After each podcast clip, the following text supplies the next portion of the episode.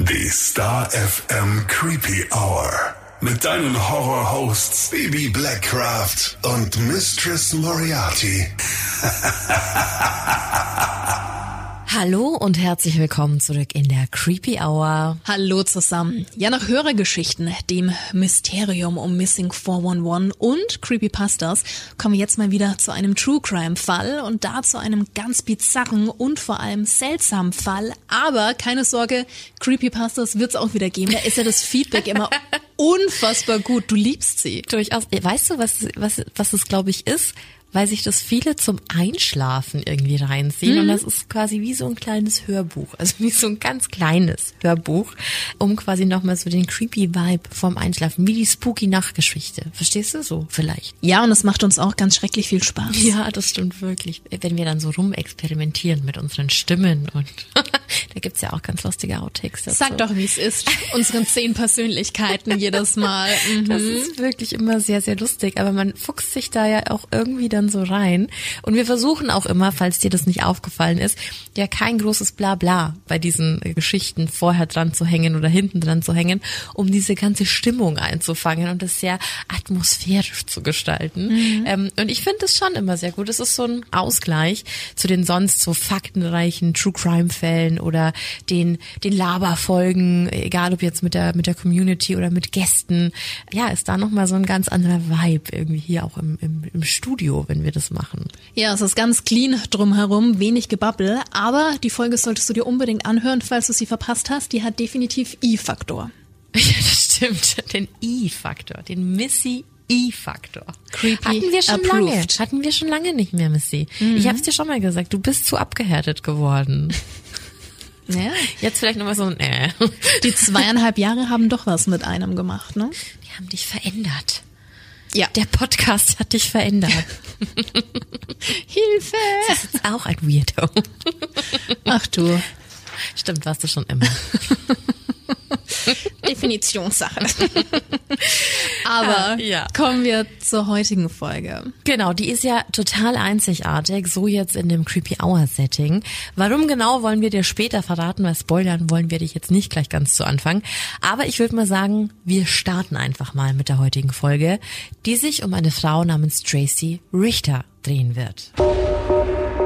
Warnhinweis. Der nachfolgende Podcast beinhaltet Themen wie Mord, Gewalt und Sexualverbrechen und ist deshalb für Zuhörer unter 18 Jahren nicht geeignet. Der Inhalt könnte Zuhörer und Zuhörerinnen verstören oder triggern. Es war der 13. Dezember 2001 in einer kleinen Stadt namens Early im Bundesstaat Iowa. Ein verschlafenes Nest mit nicht einmal 1000 Einwohnern. Gegen 18 Uhr fallen dann plötzlich Schüsse und kurz darauf erfolgt ein Notruf. Am Telefon der elfjährige Bert Pittman. Was er berichtet, war einfach nur schrecklich. Jemand ist in unser Haus gekommen und sie haben meine Mom gefesselt und gewürgt. Meine Mom hat sich dann eine Waffe geschnappt und einen erschossen. Der andere lief weg.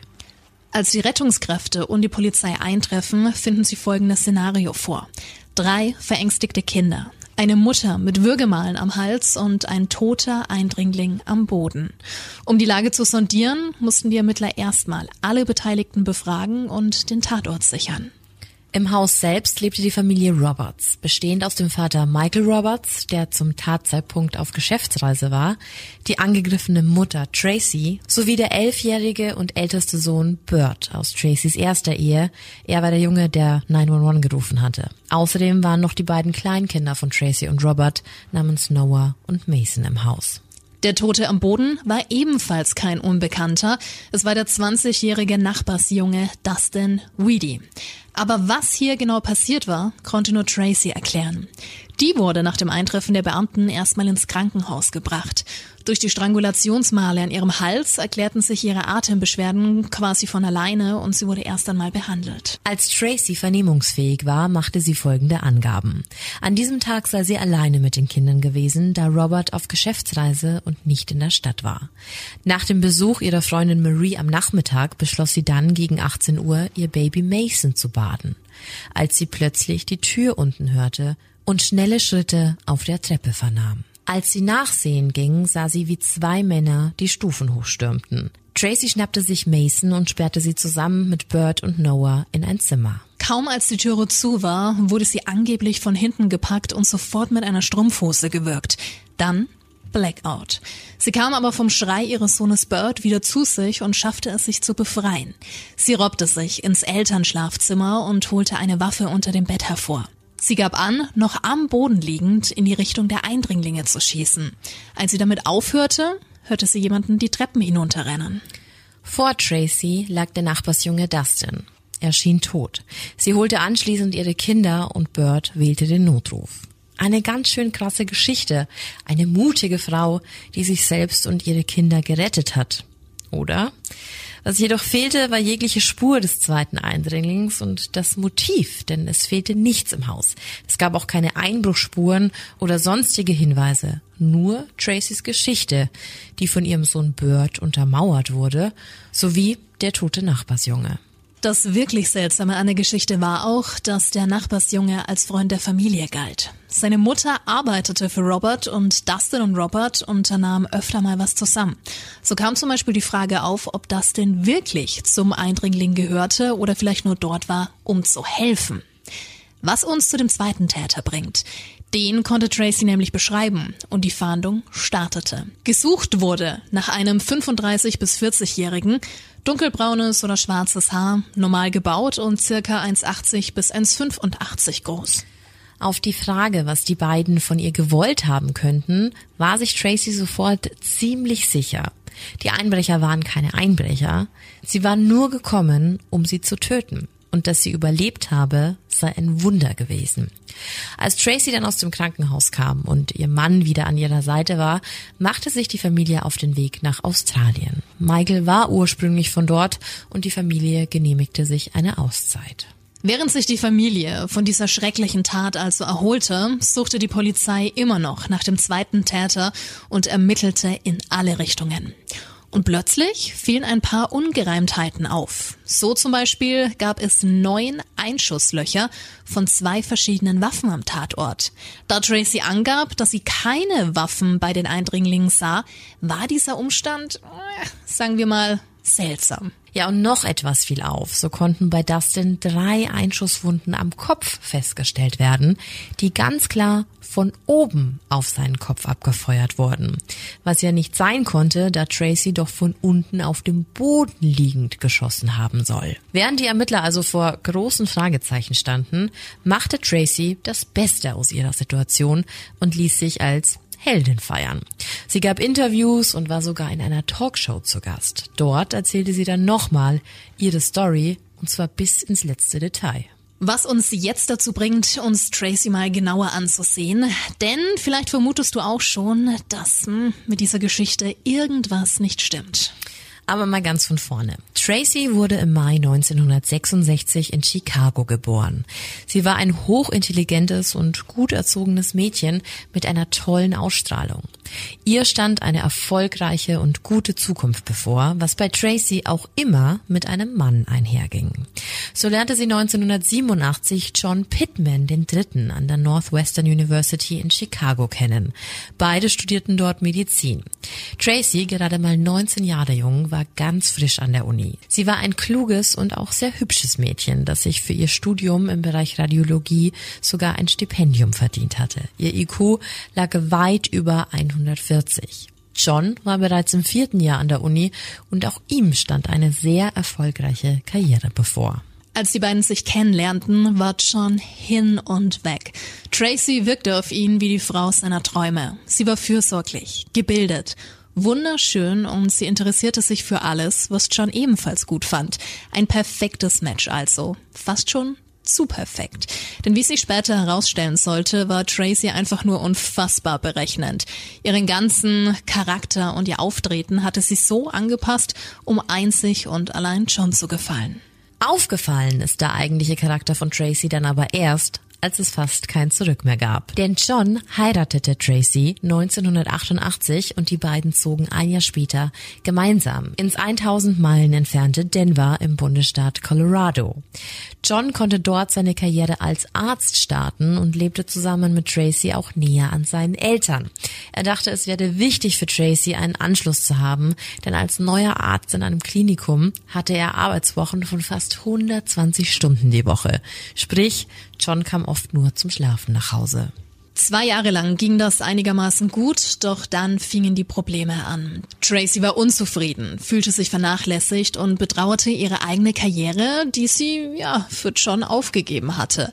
Als er also anbot, sie solle doch auch arbeiten gehen, war es sehr auffällig, dass Tracy nie einen Job lange halten konnte. Es gab immer verrückte Geschichten, was an diesen Arbeitsstellen passiert wäre oder Probleme mit den Kollegen dort. Auch der Versuch, die Lehre von Tracy mit Tieren und der Verantwortung Verantwortung für diese zu füllen, misslang. Und es war John, der sich letztendlich kümmern musste. Eines Tages kam es dann auch zu einem Vorfall, denn beide Kreditkarten der Eltern von John wurden gestohlen und die Karten wurden mit horrenden Summen belastet. Als die Eltern dann versuchten, die Spuren der Einkäufe zu verfolgen, kamen sie zu ihrer eigenen Überraschung auf Tracy. Sie waren bereits zuvor nicht wirklich begeistert von ihr gewesen und dieser Vorfall war dann sozusagen ein endgültiger Grund, ihren Unmut über die neue Schwiegertochter kundzutun. Doch Tracy stritt alles ab. Man konnte ihr es auch nicht zu 100 Prozent beweisen und die Familie wollte natürlich auch keine Polizei einschalten. Also blieb die Stimmung innerhalb der Familie eher eisig.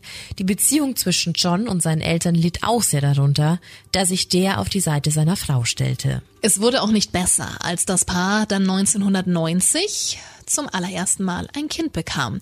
Ihr Sohn Bert Pittman brachte für Tracy eine Verantwortung mit sich, in der sie einmal mehr merkte, wie alleine sie sich eigentlich mit allem in ihrer Ehe gelassen fühlte. 120 Arbeitsstunden in der Woche des Ehemanns ließen eben nicht sehr viel Spielraum für ein glückliches und liebevolles Familienleben und so nahmen die Streitigkeiten zwischen den beiden wieder extrem zu. Spannend ist auch, was John darüber zu sagen hatte, denn in einem Interview gab er mal an, dass ihm irgendwann auffiel, dass einfach alle Streitigkeiten zwischen den beiden nur immer den Sinn hatten, ihm die Schuld für alles zu geben. Tracy übernahm angeblich so gut wie nie die Verantwortung für ihre eigenen Fehler. Das Ganze gipfelte dann eines Abends mit einem Vorfall, in dem Tracy im Streit John bedrohte. Sie sagte, du wirst dieses Haus nicht mehr lebend verlassen. Anschließend ging sie nach oben und als sie wieder herunterkam, richtete sie eine Waffe auf John. Als er sie so sah, lief er sofort aus dem Haus und kurz nachdem er draußen war, hörte er einen Schuss. Als er noch überlegte, was er jetzt tun solle, tauchte Tracy auf, weinend. Sie entschuldigte sich und sie gab an, dass sie mit dem Schuss nicht auf ihn, sondern sich selbst gezielt hätte, aber die Waffe dann doch verriss. Um sich selbst abzusichern, rief John die Polizei und der Vorfall wurde aufgenommen. Daraufhin erhielt Tracy eine Anzeige wegen dem Abfeuern einer Waffe und wurde zu sechs Monaten Therapie verurteilt. Um ihre Ehe zu retten, suchte sich John dann einen neuen Job wieder in Chicago. Er dachte, dass sobald die Therapie von Tracy Erfolge zeigen würde, sie nochmal neu anfangen könnten. Sie verkauften also ihr Haus und bereiteten sich in einer Wohnung auf den Umzug vor. Wir erinnern uns, dass die beiden ja ein paar Tiere hatten, drei Hunde und vier Katzen, um genau zu sein. Die wurden ja geholt, um Tracy zu helfen. Die Tiere sollten ebenfalls mit nach Chicago kommen. Doch dann rief sie John an und behauptete, sie sei reingelegt worden. Männer, die die Tiere transportbereit machen sollten, waren in Wirklichkeit von Testlaboren gewesen und hätten jetzt alle Tiere in ihrem Besitz. Eine so bizarre Story, dass John sich sicher war, etwas stimmt mit Tracy ganz und gar nicht. Also fing er 1992 an, einen Privatermittler zu kontaktieren. Als er mit ihm dann anfing, über Tracy zu sprechen, erklärte der John, dass er extrem aufpassen müsse. Denn jetzt mal ganz ehrlich, wer seine Tiere einem Testlabor übergibt, ist, ohne das groß einschätzen zu müssen, ein Mensch ohne Gefühle. Ja, und das hatte John dann auch zum Nachdenken gebracht, denn ihm fiel auf, dass sich Tracy in der letzten Zeit auffällig oft über seine Lebensversicherung informiert hatte. Sie bestand förmlich darauf, die Höhe der Versicherungssumme anzuheben. Diesem Wunsch kam John aber zum Glück nicht nach. Und das bestätigte sich auch nochmal, als er anfing, den Privatermittler auf sie anzusetzen. Denn der hatte einen klaren Verdacht, Tracy wolle John beseitigen. Der Ermittler warnte John davor, sich nirgends alleine aufzuhalten bzw. Tracy niemals darüber in Kenntnis zu setzen, wann und wo er alleine war. Denn diese Infos würde sie definitiv gegen ihn nutzen. Und so kam es dann auch. Als sie mitten im Umzug nach Chicago waren, beobachtete der Ermittler Tracy beinahe täglich, wie sie sich mit verschiedenen Männern traf, während John auf der Arbeit war. Während der Beschattung von Tracy wurde John dann eines Tages auf der Arbeit von ihr kontaktiert.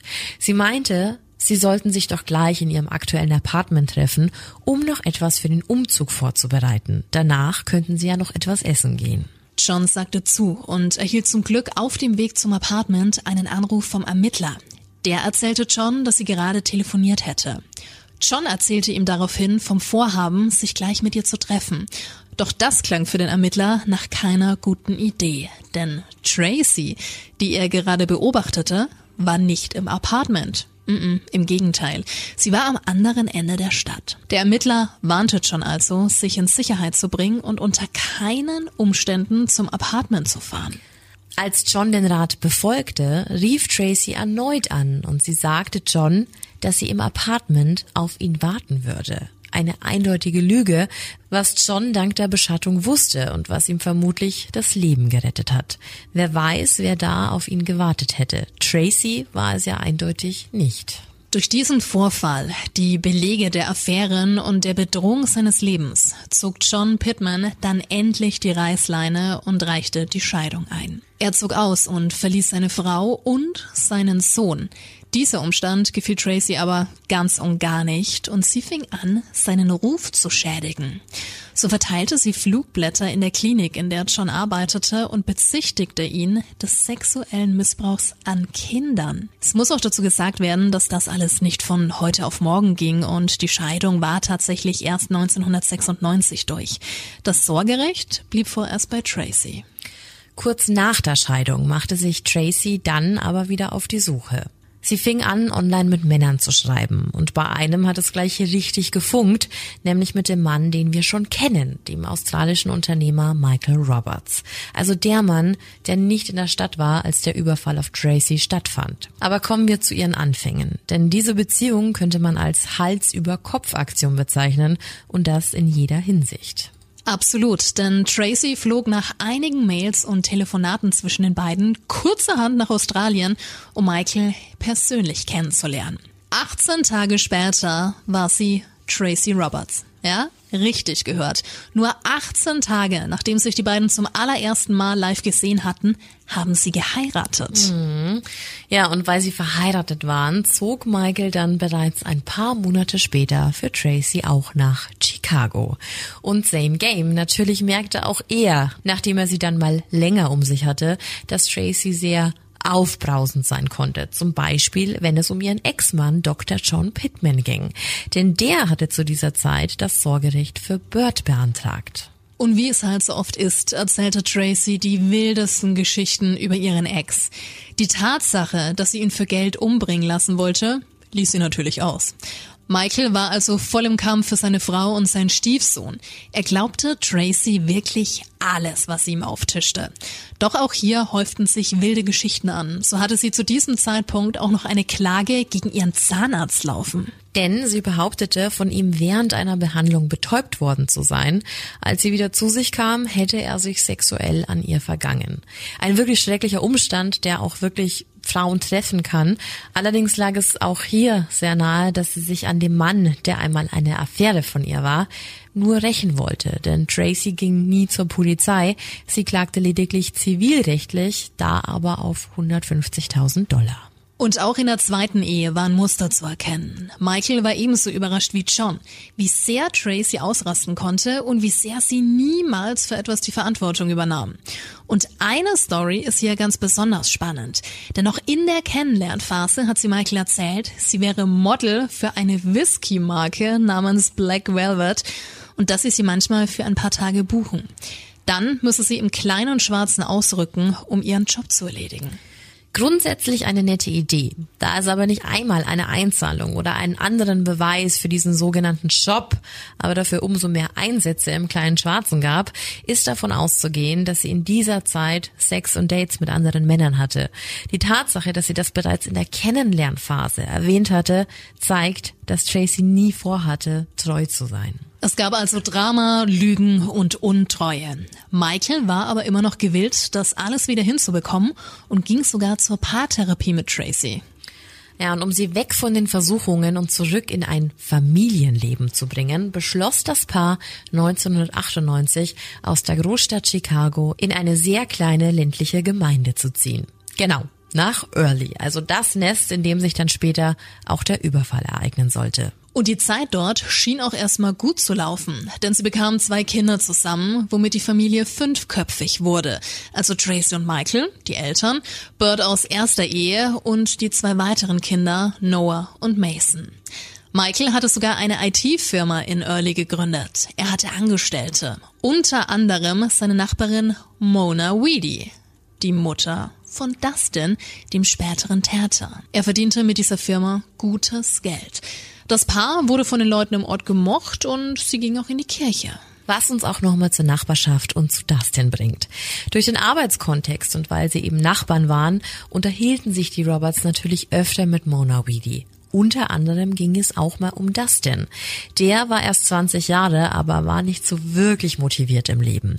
Er hatte keinen Job, keine Freunde und verbrachte die meiste Zeit mit Computerspielen. Michael bot also irgendwann an, ihm etwas zu helfen und suchte nach Kleinarbeiten am Haus, die er gegen etwas Geld erledigen konnte. Außerdem unternahm er auch öfters mal was mit Dustin, um ihn aus seinem Schneckenhaus zu holen. Zwischen Michael und Tracy flogen dennoch wieder die Fetzen. Michael wurde sogar mal wegen ihr eine Nacht eingesperrt, da sie behauptete, er hätte sie geschlagen, obwohl es des Öfteren andersherum gewesen sein soll. Die Familie hatte Probleme, war aber sehr bemüht, sich nach außen hin total harmonisch zu präsentieren. Was uns nun zurück zum Verbrechen bringt. Denn wenn man die Vorgeschichte von Tracy nun kennt, passt der Vorfall am 13. Dezember 2001 ja, doch schon sehr in die wilden und unvorstellbaren Erlebnisse im Leben der Tracy Richter. Die galt nach dem Angriff, wie schon oft zuvor, natürlich erstmal als das arme Opfer, aber zugleich auch als große Heldin. Sie hat ja ziemlich schnell klar gemacht, dass sie vermutete, dass es nie um ein sexuell motiviertes Verbrechen ging oder um ihre Habseligkeiten. Man hätte es auf sie abgesehen und sie wusste auch genau, wer dahinter stecken musste. Dass die Liste der Menschen, mit denen Tracy Schwierigkeiten hatte, um das mal gelinde auszudrücken, lang war, wissen wir ja jetzt. Und das wusste auch ihr Mann Michael. Und der vermutete zuerst den Zahnarzt, welchen seine Frau ja nach wie vor verklagen wollte. Doch Tracy sagte ganz klar, dass da ganz eindeutig ihr Ex-Mann John Pittman dahinter stecken musste. Dass das genauso gewesen sein musste, bestätigte dann auch das Auto von Dustin, welches vor dem Roberts Haus sichergestellt wurde. Denn darin hatte man ein Notizbuch gefunden und darin stand in Großbuchstaben die Steilvorlage für Tracys Vermutung. Ein Mann namens John Pittman habe Dustin engagiert, um sie und Bert zu töten. Dustin hatte diese Zahlen auch geschrieben. Das konnte anhand der Handschrift klar abgeklärt werden. Aber wie sind diese beiden zusammengekommen? Also warum hat Pittman keinen richtigen Hitman engagiert, sondern den introvertierten Nachbarsjungen? Irgendwie schien das alles keinen Sinn zu ergeben, doch da man nicht wirklich was beweisen konnte, wurde der Fall irgendwann als Self-Defense geschlossen und die Suche nach dem weiteren Täter eingestellt. Für die Familie Roberts ging alles normal weiter. Was man über die Familie Weedy natürlich nicht sagen konnte, ich meine, ihr Kind war tot. Ein Jahr nach dem Angriff an Thanksgiving fand man die Leiche von Brad Weedy, dem Vater von Dustin. Er hat sich selbst am Grab seines Sohnes erschossen. Zu sehr schmerzte ihn der Verlust seines Kindes. Unbeeindruckt von dem, was um sie herum geschah, machte Tracy währenddessen weiter mit dem, was sie immer tat. Sie hatte weiterhin Affären, war zornig und war wegen jeder Kleinigkeit sauer auf Michael. Und da Michaels Geduld und sein Verständnis für das Verhalten seiner Frau auch Grenzen kannte, begann er, wie schon John vor ihm, um sein Leben zu fürchten. Er wollte also genauer wissen, ob seine Frau auf Dustin aus Angst oder aus Berechnung geschossen hatte. Als er nochmal die Polizei aufsuchte, um mehr Details zu erfragen, bestätigten die auch nochmal, wie ungewöhnlich und unstimmig die Geschichte seiner Frau war. Es gab weder DNA noch Fingerabdrücke einer zweiten Person am Tatort. Es gab auch keine Hinweise außer des Notizbuches, welches schon zu offensichtlich am Tatort war. Dustin hatte sich nicht gewaltsam Zutritt zum Haus verschafft. Er war nicht maskiert, hatte keine Waffe. Das alles wirkte einfach nicht so, als hätte Dustin Böses im Schilde geführt. Außerdem war es ungewöhnlich, dass er Tagebuch führte. So eine Notiz, die über das Tatmotiv geschrieben wurde, macht halt auch keinen Sinn. Die Vermutung lag nahe, dass Dustin gezwungen wurde, diese Nachricht zu verfassen. Ja, und was dann passierte, bestätigte die schlimmsten Befürchtungen von Michael Roberts. Im März 2004 fühlte er sich ein paar Tage, eine Woche lang sehr komisch, bis er sich irgendwann in seinem Auto in der Garage wiederfand, wo er anscheinend eingeschlafen war und der Motor plötzlich lief. Als er sich retten konnte, soll Tracy mit einer Plastiktüte versucht haben, ihn zu ersticken. Ob das so passiert ist, weiß nur er und Tracy, aber er gab an, dass das eindeutige Mordversuche von Tracy waren, woraufhin er die Scheidung forderte. Und was soll ich sagen? Same old, same old. Die Geschichte wiederholte sich. Denn nun sagte Tracy exakt die gleichen Sachen über Michael wie schon zuvor über John. Sie warf ihm Missbrauch vor, unterstellte ihm sexuelle Misshandlung der Kinder und jetzt kommt's. Plötzlich vermutete sie ihn hinter dem Angriff auf sich. So würde das ja alles plötzlich Sinn machen. Tracy zog nach der Trennung mit ihren Kindern nach Omaha, Nebraska und Michael Roberts fing an, Kontakt zu John Pittman, dem ersten Mann von Tracy, zu suchen. Viele Jahre vergingen, ohne dass irgendjemand Tracy Richter für das belangen konnte, was sie all die Jahre tat. Wobei sich immer mehr Leute zusammenfanden, die erkannten, was Tracy für ein brandgefährlicher Mensch war. Da gab es die beiden Ex-Männer, die Ermittler und die Mutter von Dustin Weedy, die nicht nur ihren Jungen, sondern auch ihren Ex-Mann wegen Tracy Richter verloren hatte. Durch einen neuen Staatsanwalt konnte der Fall 2010 endlich neu angesehen werden und die Fragen, die vorher offen blieben, auch neu gestellt werden. Es wurde erneut eine Liste mit möglichen Verdächtigen erstellt, die ein Interesse am Tod von Tracy gehabt hätten. Die Menschen, die Tracy ins Visier drängen wollte, wie der Zahnarzt John Pittman oder auch Michael Roberts, konnten alle nach gründlicher Überprüfung und anhand von Alibis ausgeschlossen werden. Also versuchte ein Ermittler sein Glück und fing einen E-Mail-Austausch mit Tracy an. Er gab an, dass er unbedingt auch den zweiten Täter schnappen wollte, um den Drahtzieher zu ermitteln. Tracy witterte damals ihre Chance, die Anschuldigungen gegen Michael zu verstärken und half dem Ermittler. Bis zu dem Punkt, als sie ein bisschen zu viel verriet. Denn dieses Notizbuch, von dem wir vorher schon gesprochen haben, war ein streng gehütetes Geheimnis der Polizei. Es wurde nirgendwo erwähnt und auch Tracy gegenüber nicht. Offiziell wusste sie also nichts davon. Und trotzdem machte sie es in der E-Mail an den Ermittler zum Thema. Als der Ermittler darauf einging, bat er sie nochmal um eine genaue Beschreibung ihrer Ex-Männer und Tracy Richter schrieb über John Pittman wie in den Notizen von Dustin. Sie verriet sich sozusagen selbst, dass die Notiz über den angeblichen Auftraggeber Pittman von ihr stammen mussten. Um das aber wasserdicht zu bestätigen, müssen wir uns kurz an eine Person zurückerinnern, an Marie. Sie war ja kurz vor dem Überfall noch bei Tracy im Haus gewesen. Wenn sie von dem Notizbuch wüsste, dann wäre klar, dass Tracy es dort platziert hätte. Und sie wusste davon. Tracy hatte ihr kurz nach dem Vorfall davon erzählt. So konnte endlich ein Prozess angesetzt werden und Tracy Richter für ihre Taten zur Verantwortung gezogen werden. 2011, also zehn Jahre nach dem Vorfall, wurde Tracy dann in einer Mall in Omaha wegen dem Verdacht des Mordes an Dustin Weedy festgenommen. Das Sorgerecht für ihre beiden jüngsten Kinder ging an Michael Roberts. Beim Prozess wurde klar hervorgestellt, wie berechnend Tracy gewesen sein muss, dass sie Dustin ins Haus gelockt habe, ihm das Notizbuch mit vorgehaltener Waffe diktiert und ihn anschließend kaltblütig erschossen habe. Dafür würden alle Beweise sprechen. Die Verteidigung von Tracy hielt an der Story von Tracy fest und war sich sicher, dass hinter all dem ein eifersüchtiger Mann stand. Auch ihr Sohn Bert, der als Zeuge aussagte, bestätigte die Geschichte seiner Mutter.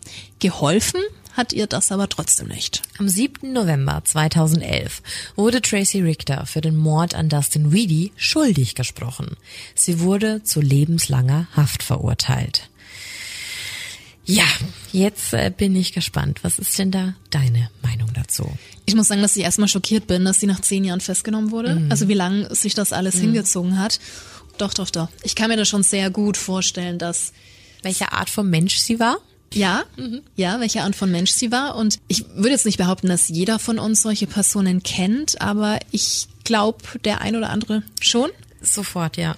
Und ähm, von daher, die ist nicht nicht koscher, die Frau. Das passt halt alles hinten und vorne nicht. Und dann auch die zweite Beziehung, dass du dich nach so kurzer Zeit, nach wenigen Tagen dann da einlässt und es wirklich alles nochmal gespiegelt wird. Also wie sie dann auch später die ganzen Aussagen gemacht hat, dieses schlecht über ihre Männer sprechen, die Anschuldigung des sexuellen Missbrauchs von Kindern und da dann eben peu à peu häppchenweise diese ganzen Stories zu droppen, die ja nicht äh, stimmten böser Mensch, böse, böse Sehr Frau. Berechnend. Und dann halt auch noch den Nachbarsjungen, der war 20 Jahre jung. Also geht's dann noch schlimmer? Absolut. Mich würde immer noch sehr interessieren, wie sie das gemacht hat, dass ähm, Bird, also ihr Ältester, der hat ja ausgesagt. Und der ja. hat ja auch am Telefon während diesem Notruf gesagt, meine Mama wird gewürgt. Sie konnte sich jetzt die Waffe schnappen. Klingt für mich aber eher so, wenn sie die Kinder ja, bevor die Männer diesen dieses Stockwerk erreicht haben, die ihre Kinder da eingesperrt hat, hat er das ja nicht gesehen. Also es klingt für mich eher so, als hätte sie ihm diese Worte in den Kopf gesetzt. Als hätte sie ihm eine Geschichte erzählt, was jetzt passiert ist und das ist ja eine Schocksituation und in dem Fall, mein, was soll er denn machen? Dann war das genauso. Und dann bin ich mir ziemlich sicher, dass es dann auch irgendwann verschwimmt in dem Alter. War es jetzt wirklich so? Habe ich das selber gesehen oder war das das, was mir meine Mama, meine Mama meine Mama, die Mama meine, ist halt die Mama, ne? Meine Bezugsperson Nummer eins erzählt hat. Das wirklich Spannende ist, dass er ja bis heute an ihrer Seite kämpft. Naja, gut. Es gibt eine Seite mit dem Namen Free Tracy Richter, eine Facebook-Seite, die wurde im Dezember 2021 äh, allerdings ähm, pausiert warum auch immer. Da stand zwar dann, dass sie sich um eine Seite kümmern wollen, es gibt aber bis dato noch keine Seite. Und geführt wird die eben von Bird. Und der hat auch den Namen Pittman abgelegt. Der heißt jetzt wie seine Mutter gebürtigt, also Bird Richter. Also der, da gibt's auch Bilder dazu, wie er aktuell mit seiner, mit seiner Mutter Fotos macht und so. Und der ist wirklich felsenfest davon überzeugt, dass ihr absolut Unrecht getan wurde. Kannst du es nachvollziehen? Ja, ja, ja, ich kann nachvollziehen, wenn man sowas nicht erkennen will, aber ich glaube, in dem Fall ist die Beweislast einfach so erdrückend und der ganze Werdegang seiner Mutter, ich, das lässt nicht mehr sehr viel Spielraum offen. Spricht für sich, ne? Und irgendwann, glaube ich, muss auch mal so ein Licht angehen. Ähm, Mama hin oder her. Ich weiß, dass es bei Familie immer sehr schwierig ist, sowas. Aber ich glaube, irgendwann kannst du solche Sachen nicht mehr wegignorieren. Hm. Und sie hätte so viel Potenzial gehabt. Sie hätte keinen reichen Mann gebraucht. Nein, sie war intelligent und die hätte ihr eigener Boss sein können, ja. so mit mit mit viel Geld. Die hätte alles haben können. Und anscheinend wollte sie das ja auch durch diese ganzen Affären. Vielleicht war ihr das wichtig. Aufmerksamkeit von Männern zu erhalten. Also ich würde jetzt schon sagen, das war ein wichtiger Teil ihres Lebens. Aus welchen Motivationsgründen ist ja auch völlig Wumpe, aber. Du weißt doch nicht, wie sie aufgewachsen ist. Genau. Also ich war da auch sehr bei, warum war ihr das von Anfang an so wichtig? Mhm. Und auch dieses Charakterverstellen, um einem Mann zu gefallen, ist mhm. immer so eine ganz üble Geschichte, wenn Frauen so unsicher sind und sich da so verkaufen müssen wie gesagt, ich sehe in ihrem Verhalten sehr, sehr viel Berechnung. Man weiß nie, was dahinter steckt, aber ich erkenne da ein Muster. Ja, offenbar, klar. Mhm. Weißt du, was ich besonders schrecklich finde? Mhm. Als Michael Roberts im Auto aufgewacht ist. Mhm. Was muss das denn auch für ein Horrorszenario sein? Da gibt's ganz, ganz krasse Interviews auf YouTube. Also was sie gemacht hat, ist einfach so manipulativ. Also erstens mal jemanden mit Drogen die ganze Zeit zu versorgen, Schlimm sodass genug. er immer wieder das Bewusstsein verliert. Sie hat ja den Mord so aussehen lassen oder den versuchten Mord, als wäre es ein Selbstmordversuch gewesen. Ja. Ne? Also, Dass sie dann erstickt wäre, genau. Genau. Also ganz mies. Und Dann halt auch noch mit der Plastiktüte daherzukommen. da war aber, also, Also, die Plastiktüte war ja auch eine krasse Nummer. Ja. Ähm, in dem, in dem Interview hat er ja gesagt, da muss man jetzt vielleicht noch ein bisschen dazu erzählen, sie wollte eine Vertrauensübung mit ihm durchführen. ach bitte. Und diese Vertrauensübung sah so aus, dass sie ihn wie ein Burrito, so hat er es selbst genannt, in einem Bettlaken eingerollt hat. Also so, dass er so in einem Kokon war, ne? Du kennst es ja, Wie man es ne? mit Babys auch öfters Oder macht. mit ja. Hunden, so. Mm, genau. Und auf jeden Fall lag er dann so da und dann hat sie ihm eine Plastiktüte über den Kopf gezogen, weil dann konnte er sich nicht mehr wehren. Also er war quasi gefesselt, dann hat sie ihm die Plastiktüte über den Kopf gezogen, dann hat sie es wieder runtergenommen und hat dann gemeint, jetzt musst du mir vertrauen, weil jetzt hätte ich die Möglichkeit gehabt, dich umzubringen und habe es nicht getan. Und das war, glaube ich, so der Wake-up-Call. Wie. Ich finde, krank ist immer so ein schwieriges Wort, aber wirklich, wie krank musst du sein, um sowas zu Die hatte äußern? ganz andere Probleme, diese Frau, glaube ich. Also wirklich, alles spricht dafür, dass die wirklich mentale Probleme hatte, weil anders, ähm, die hatte auch super krasse Aggressionsprobleme. Die Ja. hat auf Wände eingeschlagen, die hat auf Personen eingeschlagen, die ist hochgekocht. Da hat ganz viel nicht gepasst. Und deswegen glaube ich, dieser Umstand, dass wenn jemand zu Hause Gewalt anwendet, dass das dann irgendwann tragisch endet und da jemand ums Leben kommt, liegt halt einfach mal leider Gottes sehr nahe beieinander. Normalerweise ist man solche Geschichten ja immer aus Männersicht gewohnt. Tracy ist da aber genauso einzuordnen. Die war übergriffig, die war berechnend, ja auch sehr intelligent, um sowas durchzuspielen und sich blöd sowas war sie auszudenken. Nicht. nicht umsonst bekommst du ein Stipendium. Ist so. Ganz, ganz schäbig, was diese Frau alles gemacht hat. Und als Tracy ja verhaftet wurde, hat sie ja gerade ihren Namen ändern lassen wollen Mhm. in den der neuen Frau von Michael Roberts. Ja, exakt denselben Namen wollte sie haben. Also gar nicht auffällig, was sie da wohl damit bewirken wollte oder welchen Schaden sie da wohl anrichten wollte. Also ich finde, das sind alles so, so kleine, kleine, aber feine Nuancen in dieser ganzen Geschichte, die so ein Bild von ihr zeichnen. Und da kann sich halt noch die Mutter hinstellen, der Sohn hinstellen und sagen, nee, Tracy wurde von Anfang an von allen Männern immer ausgenutzt und missbraucht und ne, also um Himmels Willen immer total berechtigt, ne, sowas zu hinterfragen. Aber in ihrem Leben zieht sich das schon arg durch und ist schwer, schwer zu glauben, wenn jemand immer das Opfer ist. Also wirklich, tu Schuhe, nie Fehler macht, sonst immer bei allen wahnsinnig beliebt ist. Solchen Menschen traue ich meistens nicht. Niemand ist perfekt und niemand hat immer gute Laune und das ist, mm, Das ist kein gutes Zeichen, wenn Menschen so sind. nee. Ja. Und äh, um nochmal auf den Anfang zurückzukommen, wir haben ja wirklich nicht oft Frauen, die solche Taten begehen. Ne? Also es liegt schon eigentlich immer in der Natur, ich sage jetzt mal des True Crime Formats, dass sich solche Fälle fast ausschließlich immer mit Männern und deren Taten befassen. Und deswegen war es so spannend, weil Tracy hier ja doch nochmal so einen komplett anderen Impuls setzt, weil bis dato, wir hatten klar historische Fälle, wir hatten Eileen Warnos, aber da auch ja nochmal ein ganz anderer Background. Aber Tracy Richter, schon eine andere Nummer. Ja, die hatte Reiht sich ein. ordentlich Dreck am Stecken, ganz, ganz schlimm, aber macht ja auch noch mal so ein bisschen aufmerksam oder wachsam, Ja. Dass auch Frauen Auf jeden Fall. richtig schlimm unterwegs sein Und ich können. glaube, das ist auch so ein Fall. Es gibt ja immer diese Formate mit Snapped, wenn Frauen ausrasten oder wenn, ne, so, Mhm. Klar, kennen wir alle. Frauen morden.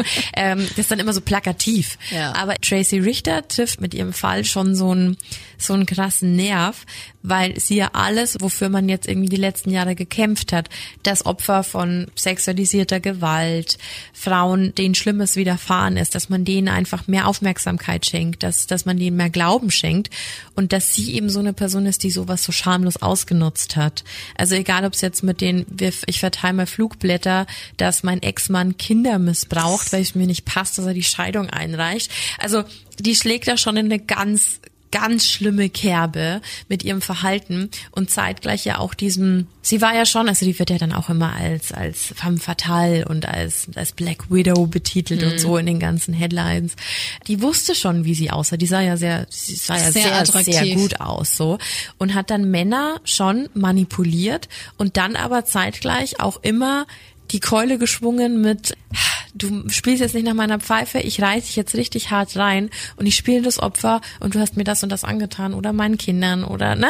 Und das finde ich halt immer so so richtig richtig übel, wenn sowas passiert, weil man damit auch so ein bisschen die Glaubwürdigkeit kaputt macht, Ja. weil denen, denen dann wirklich was Schlimmes passiert oder passiert ist, die haben oft keine Chance. Genau, und um- ihr wurde halt ja. in allen Fällen einfach so, die kam so mit allem davon Ja, ja, gefühlt und ähm, das macht diesen Fall halt so speziell. Gebildet, wortgewandt, attraktiv, Hübsch, ja. Mhm. hat ganz andere Chancen gehabt.